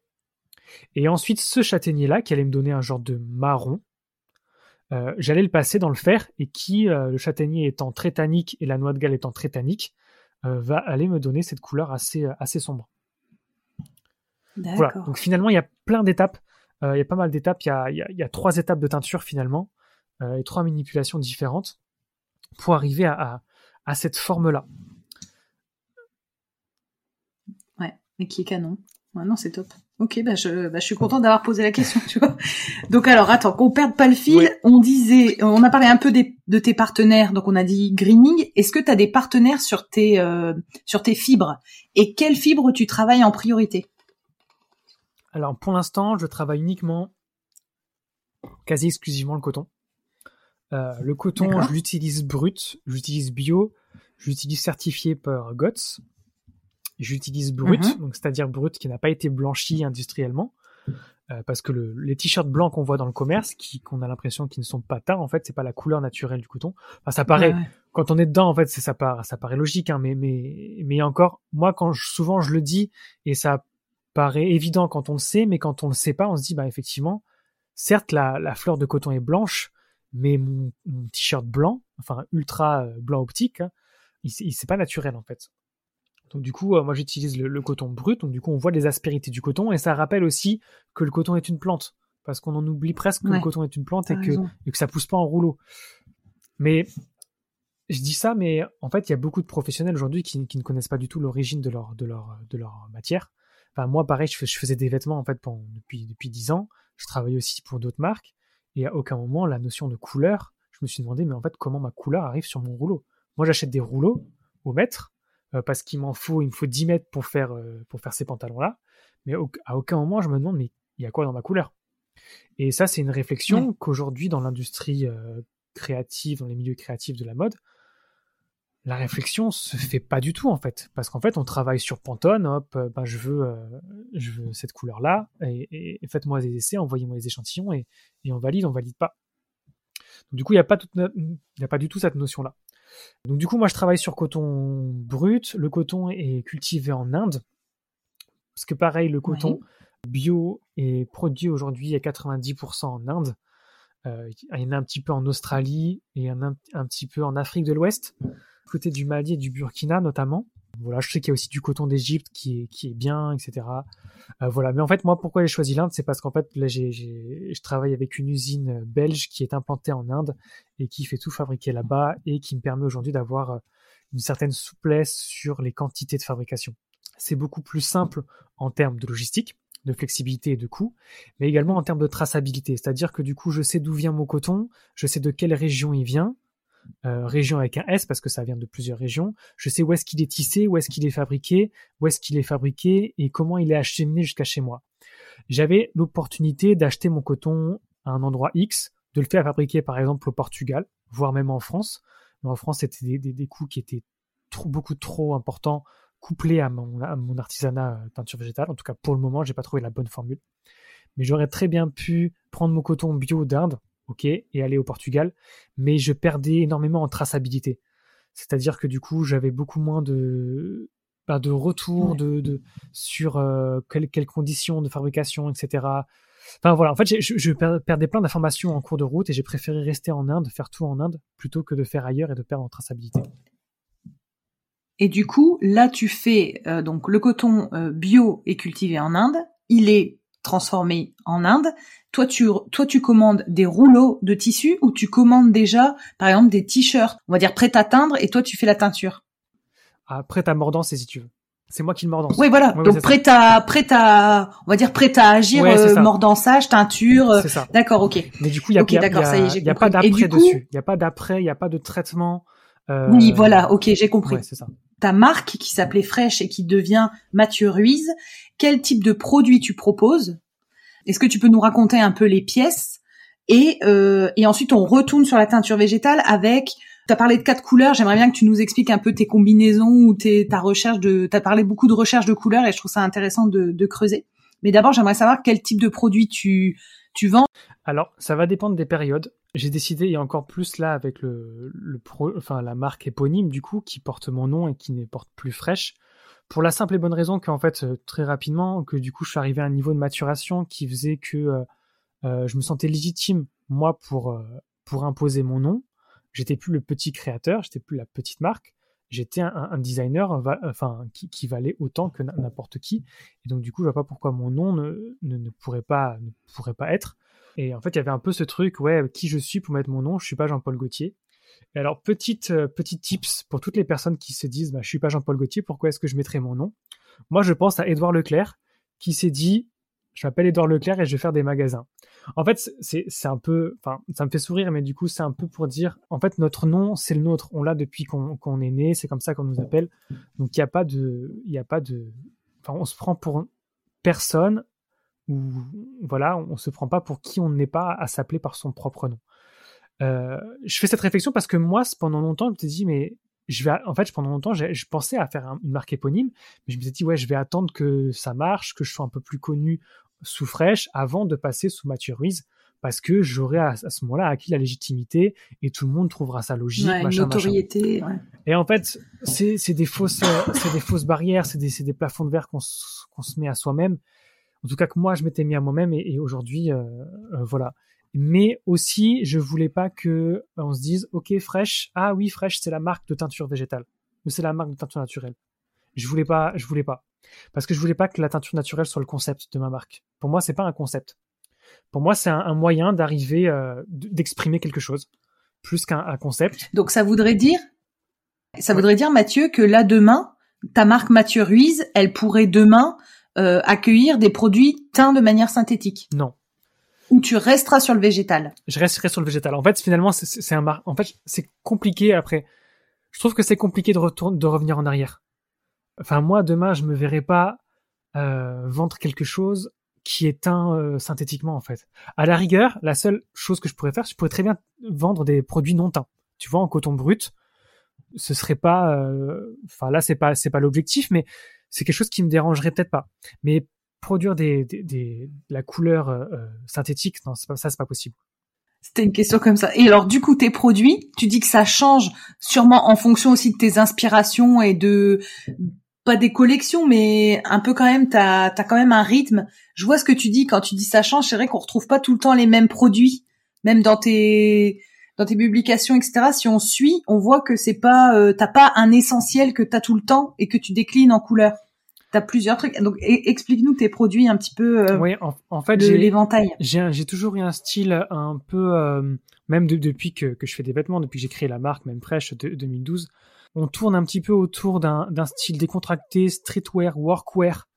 Donc finalement, on va être sur les essentiels un peu du, du vestiaire, comme le sweatshirt, le t-shirt, la chemise, le bonnet, la casquette, des choses comme ça, ou des, grands cabas. L'idée, c'est d'avoir des, des, produits qui sont utiles au quotidien. Euh, et aussi, pourquoi aujourd'hui je fais des vêtements, c'est parce qu'aujourd'hui, les, les, les, objets qu'on utilise le plus dans nos vies sont les vêtements. Voilà. Hormis euh, peut-être qu'un jour j'irai sur la food parce qu'on est obligé de manger. Pour le moment, on est obligé de s'habiller, en tout cas obligé par contrainte euh, euh météorologique ou alors sociale. En tout cas, on s'habille. Du coup, on utilise beaucoup ce produit-là. C'est ce qui moi m'a dirigé vers le vêtement, c'est-à-dire que ça pouvait parler et toucher des gens. Donc moi, dans cette même veine, je vais travailler des produits que les gens, en tout cas que moi, je vais porter euh, au quotidien. Pourquoi? En fait, je travaille la notion d'uniforme. C'est-à-dire qu'aujourd'hui, moi, je suis artisan, je suis designer, je suis artisan, je fais beaucoup de choses. À quoi ressemble mon uniforme? Qu'est-ce qui fait qu'aujourd'hui, le, look dans lequel je serai, la, silhouette, va être plaisante en termes de, style et de désirabilité, si on veut, mais aussi va être pratique bah, pour ma pratique de teinture, va être pratique euh, dans mon quotidien, qui est parfois assez mouvementé. Je fais pas mal de choses. Généralement, le matin, je fais pas la même chose que l'après-midi ou que le soir. Donc voilà, je vais un petit peu, si tu veux, euh, chercher à, à, concevoir mon vestiaire idéal en tant que artisan. Et l'idée aussi, c'est de se dire qu'en fait, on est tous et toutes euh, artisans, artisanes de quelque chose. C'est-à-dire que même si mon voisin il est informaticien, ben pourquoi il serait pas artisan de, de l'informatique? Tu vois, et dans l'artisanat, il y a aussi ce côté je valorise tous les gestes de mon quotidien. Par exemple, un, je reprends cette idée d'informatique. Pourquoi je prends l'informatique? Parce que souvent, on, on, vraiment, on met en opposition le côté très modernité euh, informatique, même intelligence artificielle, avec le côté très manuel. Donc c'est pour ça que je prends exprès ce côté informaticien, euh, qui, qui, finalement est, est peu d'un œil extérieur semblait pas très manuel. Mais en fait, c'est ces gestes quotidiens qui sont très techniques finalement, puisque du coup ils sont propres à son domaine, pourquoi est-ce que ce serait pas de l'artisanat? Pourquoi est-ce qu'on pourrait pas valoriser ces petits gestes du quotidien que même l'informaticien les fait tellement de manière répétitive et quotidiennement qu'il se rend même plus compte de la technicité et du savoir-faire que demande ce geste-là? Donc il y a aussi cette idée de qu'est-ce que veut dire l'artisanat? Euh, Comment est-ce que je peux valoriser l'artisanat? Et si moi je le valorise dans mon quotidien, il se sentira valorisé, il se sentira valorisé auprès de mon public. Et si mon public sent que je valorise l'artisanat, forcément, la valeur de l'artisanat qu'il percevra, tu me dis si c'est un peu complexe, mais la valeur de l'artisanat qu'il percevra sera plus forte et donc forcément, la rémunération de l'artisanat va être meilleure. Donc tout est une question de comment est-ce que je rends mon artisanat visible, comment est-ce que je fais comprendre de la technicité du savoir-faire que j'ai. Et donc si ma silhouette est aussi artisanale, forcément ça, ça va dans ce mouvement-là. Donc du coup, pour recentrer le, débat sur la silhouette, euh, pour l'instant effectivement c'est le t-shirt, le sweatshirt, la chemise, le bonnet, la casquette. Euh, et je travaille, j'ai un modèle économique que, que je tends à stabiliser. Je travaille de plusieurs manières. J'ai mes collections maintenant et la deuxième qui est sortie cet été euh, la troisième qui va sortir à l'automne.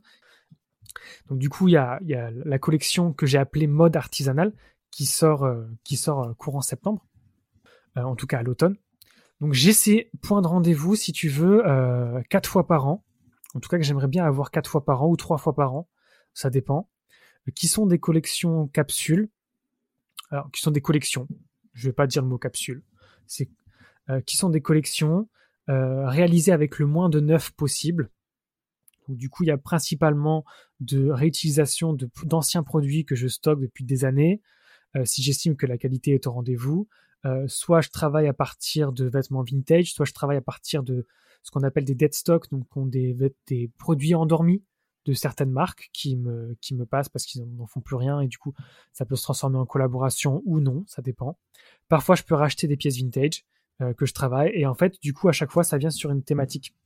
Donc là, en janvier 2022, on était sur la notion d'éclipse, avec ces, ces fameuses, moi je les appelle des tâches, fameuses tâches d'entonnoir. Ouais. Euh, je l'appelle des tâches, enfin pareil, parce qu'en fait, ça, ça re-questionne aussi la notion de tâche. C'est-à-dire que qu'est-ce qu'une tâche aujourd'hui? Est-ce qu'une tâche, est-ce que plein de tâches mis bout à bout, finalement, c'est pas un tie and die, tu vois? Et aujourd'hui, ça veut dire mmh, que, euh, en fait, l'idée aussi derrière cette tâche-là, donc entonnoir, enfin que la technique, je l'ai appelée entonnoir, c'est de se dire, en fait, parfois, on a une petite tache sur une manche et on va plus porter le vêtement parce qu'on a une petite tache que personne ne, ne voit, mais que nous, on sait qu'elle est là, cette tache, et du coup, on va, on va pas porter ce vêtement. Mm. Et en fait, là, je voulais montrer que, qu'en fait, en mettant une tache tellement énorme, que du coup, on se dit, bah, en fait, forcément, elle, elle fait exprès. Donc, en fait, c'est presque, comment, comment j'arrive à théoriser ça? C'est presque pour dire, en fait, euh, presque une tache énorme peut se porter beaucoup plus facilement qu'une tâche invisible que personne ne, que seuls nous euh, savons qu'elle existe. Donc il y avait un peu ce côté, euh, comment on appelle ça, un peu euh, retournement de, situation de, cette manière-là, et j'aime bien un peu jouer euh, un peu avec ces codes-là. Voilà, donc j'ai ces rendez-vous de mode artisanal qui arrivent trois à quatre fois par an, et à côté de ça, je travaille en, collaboration. Là, j'en ai fait beaucoup. je vais essayer d'en faire moins pourquoi? Parce que ça demande beaucoup d'énergie euh, en termes de préparation et euh, parfois la rentabilité est là, parfois elle est moins là. Et forcément, comme c'est une collaboration, ben, les, bénéfices sont, sont divisés par deux. quand on partage les bénéfices. Ça dépend des, modèles économiques, des collaborations. Dans le podcast, on parle souvent de comment on transmet son savoir. Qu'est-ce que toi tu fais avec la marque Mathieu Ruiz pour transmettre ton savoir? Tu as parlé de stagiaires. Est-ce que tu fais d'autres actions euh, dans le cadre de la transmission Alors, première action, je pense que c'est de communiquer. Donc moi, je suis, je suis généralement assez transparent sur euh, sur les plantes que, je, que sur les plantes que j'utilise, sur euh, mon procédé, sur le temps que ça prend. Donc je pense que sur Instagram, TikTok, sur les réseaux sociaux qui qui, qui ont YouTube aussi, je fais des vidéos YouTube euh, sur l'artisanat. Je trouve que c'est bien de montrer l'envers du décor. Donc j'ai à ça qui permet peut-être pas de transmettre, mais au moins d'alerter, de sensibiliser des gens qui ne connaîtraient pas ou qui n'auraient pas de notion de, d'artisanat, de, teinture naturelle. Euh, les stagiaires, effectivement, même si les stagiaires euh, n'étaient pas forcément en teinture, c'est pas forcément un stagiaire autour de la teinture, mais néanmoins, ça permettait d'expérimenter. Après, moins dans, un, dans une démarche pédagogique, mais euh, ça intervient quand même. Euh, je fais des ateliers avec des entreprises. C'est-à-dire que j'interviens soit auprès d'un public, soit c'est une entreprise qui reçoit du public et qui me fait intervenir. Par exemple, bah, le printemps, mhm. j'étais intervenu au printemps à Lyon. Ils avaient des sacs qui n'utilisaient plus et du coup on a on a teint des sacs avec leurs clients euh, un, un, un, samedi. Par exemple, du coup ça peut être des ateliers vraiment avec les entreprises, donc du coup euh, avec les collaborateurs. Donc ça c'est un, quand même un moyen de transmission. C'est euh, ce qui est cool, c'est que du coup moi je crois beaucoup que le changement peut se faire aussi de l'intérieur mais de l'intérieur des entreprises. C'est-à-dire que les entreprises en elles-mêmes, voilà, toutes, ne vont pas changer, mais par contre, si dans l'entreprise, il y a une fille à un moment donné qui a un poste une fille ou un garçon, peu importe, qui a un poste un peu intéressant, décisionnaire dans l'entreprise et qui a croisé sur Instagram une vidéo, qui a participé à un atelier par hasard, machin, machin, de teinture végétale, elle va pouvoir, euh, voilà. Mais c'est, en fait, c'est comme, c'est comme tout, c'est des petites graines qu'il faut planter et pour voir si ça fleurit ou si ça fleurit pas. Voilà pour la transmission. Pour toi, quelles sont les personnes inspirantes dans la teinture végétale? Quels sont les comptes euh, Instagram que tu vas regarder ou ou les livres ou je ne sais pas des gens de la teinture qui te qui correspondent à ton univers? Ou en tout cas qui t'inspirent? Alors en teinture végétale, moi je je suis pas tellement du sérail teinture végétale ou ou teinture naturelle, donc je vais pas forcément euh, alors, je vais, suivre euh, mes consoeurs et mes confrères. Généralement, je les suis sur Instagram et je suis leur travail de manière assidue. Donc ça reste une source d'inspiration finalement aussi parce que je suis, suis leurs euh, travaux. Mais néanmoins, moi j'essaie toujours de voir euh, aussi d'autres domaines qui peuvent s'appliquer euh, à, à, au mien. En teinture, il y a la marque Story MFG que j'aime beaucoup, qui est une marque anglaise. C'est un couple qui s'appelle Saïd et Cathy qui font euh, tout produire en Inde, ils font tout en teinture euh, végétale, ils font tout de manière à la main, en tout cas tout ce qui est broderie, teinture, tout est fait, à, tout est fait à la main. Et pour moi, ça m'a permis de me dire, ok, il y a un modèle économique qui existe, qui est viable, eux l'ont fait, donc moi, ça veut dire que je peux le faire aussi.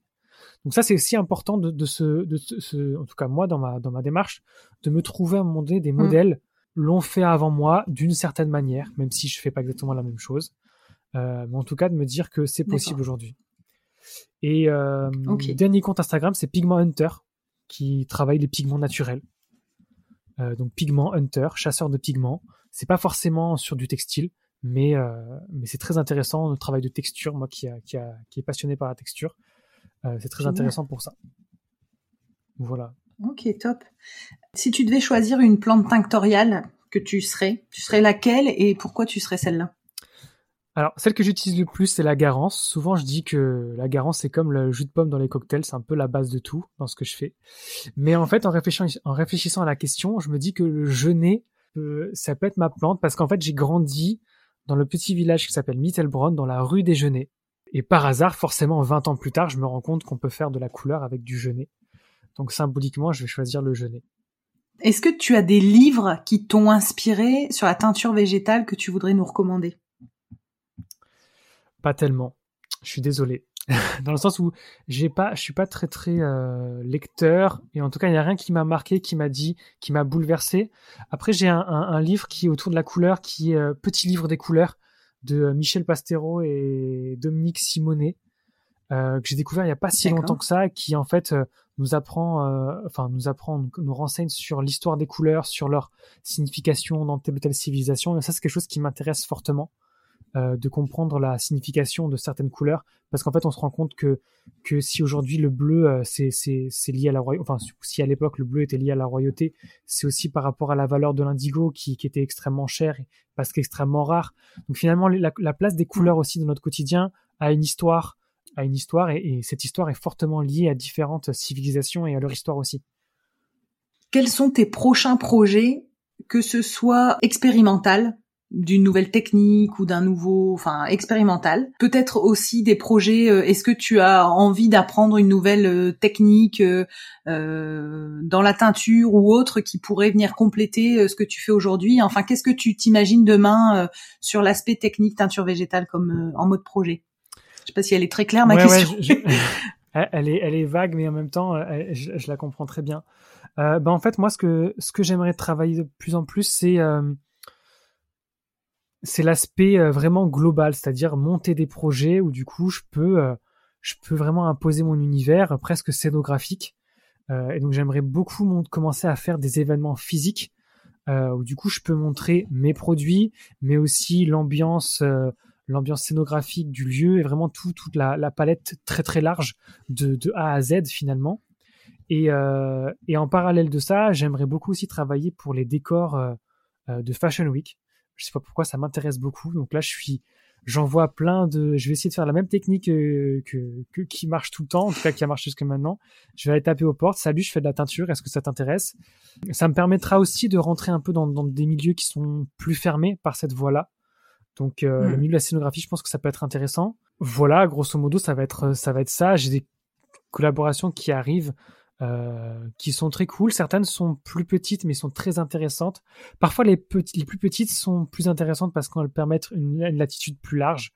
Donc voilà, tout dépend. Euh, mais j'espère qu'il y en aura des, des, très cool. Mais je minimise, je veux minimiser mon temps parce que, enfin minimiser en tout cas l'énergie que je veux mettre là-dedans, euh, parce que c'est pas forcément la plus rentable, mais ça participe aussi à la crédibilité et à la légitimité que Mm. peut avoir le, le milieu, en tout cas le milieu de la mode, sur ma pratique.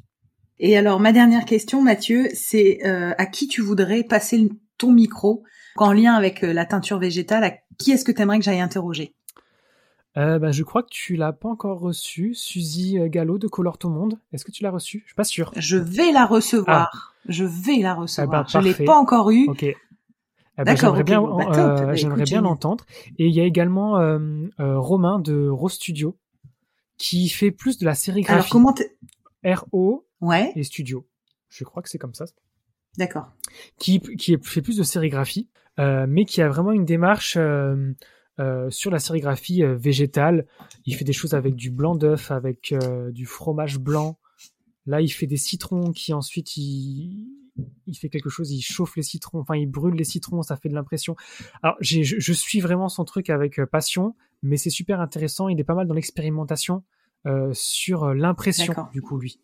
Euh, mais du coup voilà. Ok, bah super. Parce que l'impression, du coup, tu me demandais les choses que j'aimerais bien développer, c'est euh, cet aspect sérigraphie impression que pour l'instant je fais pas Bah, de manière végétale. C'est là-dessus que je voulais un peu.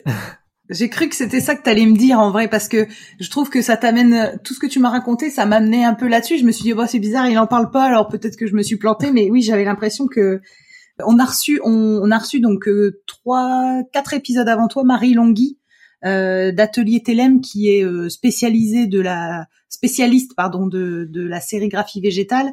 Et, euh, et en fait je me suis rendu compte que ben, il y avait pas mal de, de techniques à découvrir. Et du coup moi j'avoue que je vais aussi essayer d'avoir euh, des invités qui soient plus là-dedans. Donc ça me va très bien ton contact parce que du coup ça permettra de creuser aussi la sérigraphie euh, euh, ou impression textile. Je sais que euh, je sais, je sais qu'il y a un, un nom précis à donner mais bon. Oui, la sérigraphie, c'est vraiment avec le cadran, mais aussi l'histoire de block print que les Indiens font beaucoup, qui, qui, est, Mm. qui est super passionnant. Mais que je, je connais sans connaître, j'ai pas encore expérimenté. J'attends de maîtriser Bah, pleinement certaines choses avant de ouais. passer à la suivante. ouais mais moi c'est pareil il faut il faut creuser parce que là je ne maîtrise pas bon bah écoute euh, merci beaucoup Mathieu Bah, je t'en prie.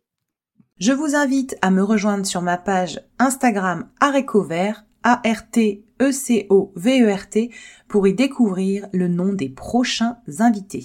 Je me permets de vous rappeler que la seule manière de soutenir ce podcast est de le noter et le commenter sur la plateforme d'écoute de votre choix. C'est ainsi qu'on arrivera à faire porter la voix de ces passionnés de la couleur végétale. Merci à tous!